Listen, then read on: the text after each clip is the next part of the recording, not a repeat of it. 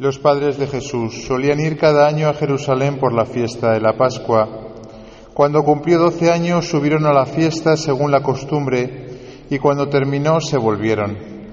Pero el niño Jesús se quedó en Jerusalén sin que lo supieran sus padres. Estos, creyendo que estaba en la caravana, anduvieron el camino de un día y se pusieron a buscarlo entre los parientes y conocidos. Al no encontrarlo, se volvieron a Jerusalén buscándolo. Y sucedió que a los tres días lo encontraron en el templo, sentado en medio de los maestros, escuchándolos y haciéndoles preguntas. Todos los que le oían quedaban asombrados de su talento y de las respuestas que daba. Al verlo se quedaron atónitos y le dijo su madre, Hijo, ¿por qué nos has tratado así? Tu padre y yo te buscábamos angustiados. Él les contestó, ¿por qué me buscabais? ¿No sabíais que yo debía estar en las cosas de mi padre? Pero ellos no comprendieron lo que se les dijo. Él bajó con ellos y fue a Nazaret y estaba sujeto a ellos. Palabra del Señor.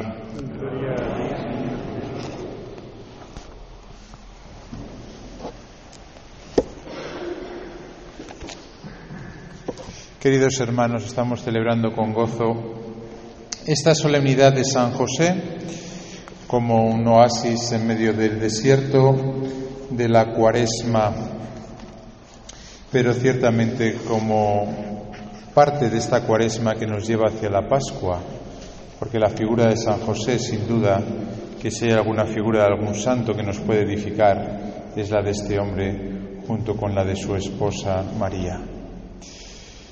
De hecho, el segundo domingo de Cuaresma, si recuerdan, leíamos eh, el pasaje de la transfiguración, ese pasaje en el cual Jesús sube al monte con tres discípulos, tres de los íntimos, y tiene ese momento de luz.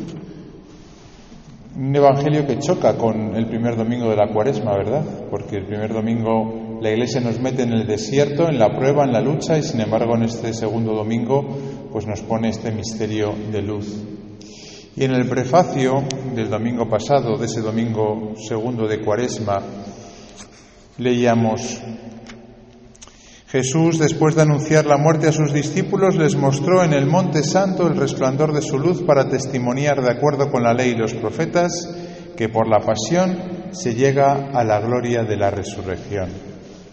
Por la pasión se llega a la gloria de la resurrección es una frase que resume el misterio pascual para lo cual nos estamos preparando.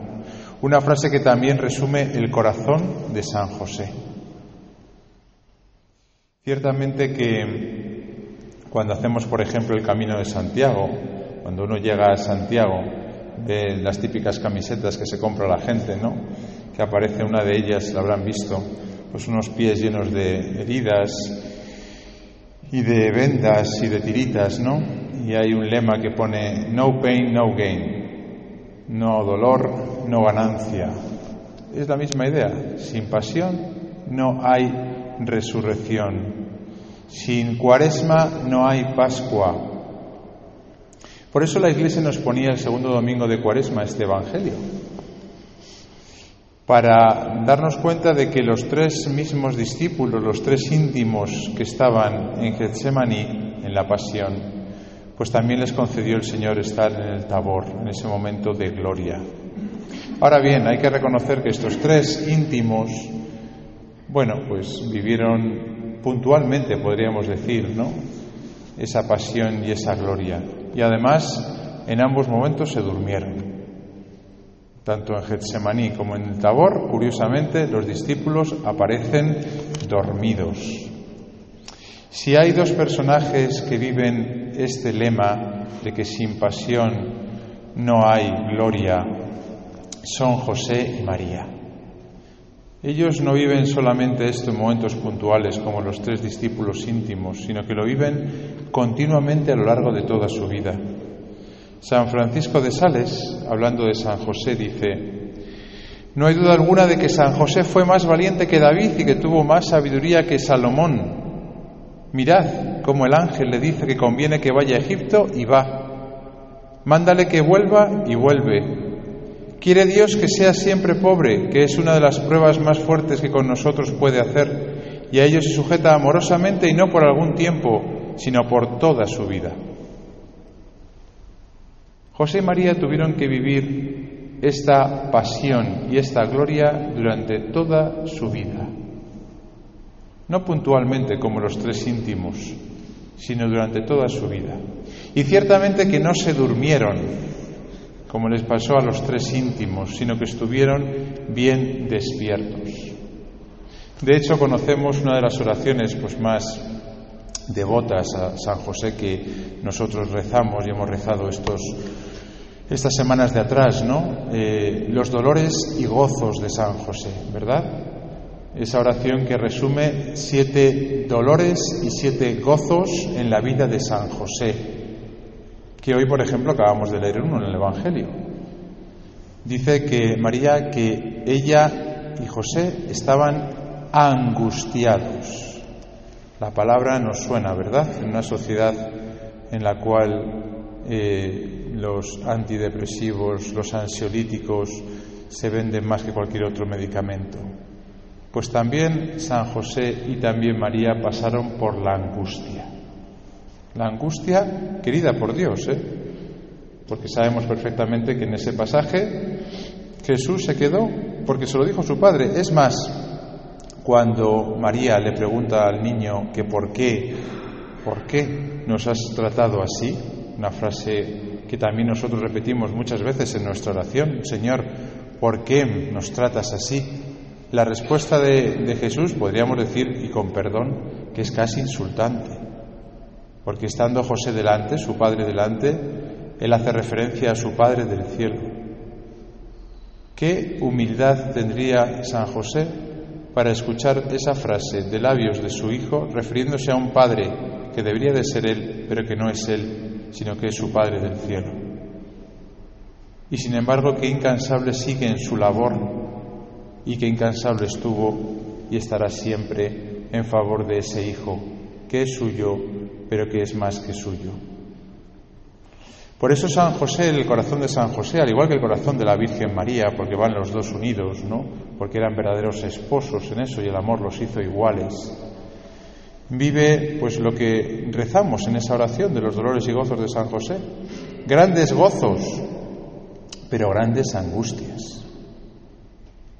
Y las vive muy despiertos, no muy dormidos como hacen los apóstoles. Lo cual nos da a entender que si Jesús, ¿no? A la hora de tratar a sus discípulos, a sus apóstoles, a sus más cercanos, si Jesús trata así a los apóstoles más íntimos y trata así a los más íntimos de los íntimos que son su padre y su madre en la tierra, ¿cuánto más no nos va a tratar a nosotros de igual manera? Cuanto más muchas veces no vamos a sentir como José la angustia cerniéndose sobre nuestras vidas. ¿Cuántas veces no vamos a mirar al Señor y le vamos a decir, ¿por qué nos has tratado así? ¿Cuántas veces vamos a sentir el dolor que debió sentir San José, por ejemplo, cuando se vio obligado a dejar lo que más quería, que era a esa mujer desposada, bella no solamente por fuera, sino también y sobre todo por dentro, Luego, ciertamente que el corazón de San José es un corazón que sufrió como el que más. Ahora bien, precisamente por eso es el corazón que más gozó. Hoy en día se le tiene mucho miedo al sufrimiento. Estamos en una sociedad, ya lo he dicho muchas veces, ¿no? En que tenemos mucho miedo al sufrimiento. Hace 50 años la oración a San José, precisamente, que es el patrono de la buena muerte, era de la muerte imprevista, líbranos Señor líbranos, San José, como una ejaculatoria que hacíamos. ¿Por qué? Pues porque entendíamos que, que la muerte imprevista era un mal, que lo suyo era prepararse para la muerte y que por tanto, bueno, pues si tenía que teníamos que sufrir, pues que sufriésemos con tal de hacer una buena confesión y un buen viático antes de irnos para otro barrio. Ahora no. Ahora que no sufra el pobrecillo. Ahora que no suframos. Es lo más importante, ¿verdad? que no suframos,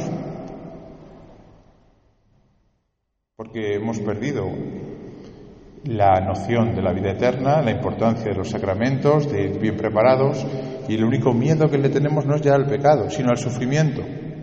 Claro, ¿qué es lo que pasa con una sociedad que teme sufrir porque no tiene razones para sufrir? Pues entonces tampoco goza. Tampoco goza intensamente como gozó San José, porque si es verdad que San José estuvo angustiado, como en este Evangelio que hemos leído hoy, también gozó como nunca, y si no, podemos imaginarnos, ¿no? Tantas escenas de familia que tuvieron José y María con el niño Jesús, donde debieron de estar realmente gozando al contemplar al Verbo de Dios hecho carne, viviendo entre ellos. Y esas imágenes tan edulcoradas que nos podemos imaginar, pues ciertamente que fueron también muy bellas, muy consoladoras, profundamente consoladoras. Como también nosotros sentimos, gracias a Dios, no solamente las pruebas en las cuales miramos al cielo y decimos, ¿por qué nos tratas así? sino también muchas veces el gozo tan grande que nos hace como San Pedro caer de rodillas y decir, apártate de mí, Señor, que yo no me merezco tanto gozo. Por eso, hermanos, si queremos gozar, estemos preparados para sufrir. No tengamos miedo al sufrimiento, y menos nosotros, que sabemos que ese sufrimiento está medido por Dios, está querido por Dios, podríamos decir. Y si vale poco esos razonamientos, ese sufrimiento aquí en la tierra es meritorio. En el, en el, purgatorio no lo será, ahora sí que es meritorio. Por tanto, deberíamos, como en ejercicios espirituales hacemos en los momentos más grandiosos, como cuando San Ignacio nos pone delante de toda la corte celestial, dispuestos a pasar oprobios y menosprecios por Dios, deberíamos de renovar, como San José, nuestro deseo, en nuestra pobreza, ciertamente, de seguir a Jesús. Mira, Señor, trátame como tú sabes que me puedes tratar, porque tú sabes lo débil que yo soy, tú sabes lo imperfecto que soy, tú sabes el miedo que tengo al sufrimiento. Pero trátame como tú quieras tratarme, en la medida en que tú me conoces y como tú bien sabes. Y si tengo que sufrir, que sufra, porque yo sé, Señor, que sin pasión no está la gloria de la resurrección. Y que si me haces pasar por angustias como le hiciste pasar a este varón santo, y a su madre, la Virgen, a su esposa, la Virgen, la Madre de Jesús, también a mí me darás a gozar mucho de lo que ellos también gozaron. Por eso este día es un día para renovar nuestros deseos de vivir una cuaresma plena, fuerte. Y si todavía no nos hemos puesto manos a la obra, si todavía no nos hemos arremangado para vivir una cuaresma ciertamente purificadora, es decir, que nos purifique el corazón, Pidámoselo al Señor. Pidámoselo a San José si le tenemos miedo a que el Señor, lo que el Señor nos pueda pedir. Y digámosle a este santo, tú que sufriste, que te angustiaste, pero que a la vez gozaste tanto, concédeme también responder a lo que el Señor tiene preparado para mí, a lo que el Señor quiere para mí, para que vivamos ciertamente una buena Pascua, para que una cuaresma vivida conscientemente, meritoriamente, nos conceda todas las gracias para las cuales nos estamos, nos estamos preparando, que es la Pascua, porque la cuaresma no es un fin en sí mismo, sino que está orientada a celebrar purificados, limpios, como dice Jesús el jueves santo, ahora vosotros que estáis limpios, podéis comer conmigo la cena pascual. Pues que San José nos prepare junto con la Virgen María en este día de fiesta que nos unamos a Él, que los momentos duros le contemplemos a Él, que como dice San Francisco de Sales, este hombre que vivió las pruebas de Dios durante toda su vida, pero que gracias a eso también vivió los gozos de Dios durante toda su vida, nos conceda disponernos a afrontar una cuaresma, pues purificadora, para que el Señor nos conceda una Pascua muy gozosa.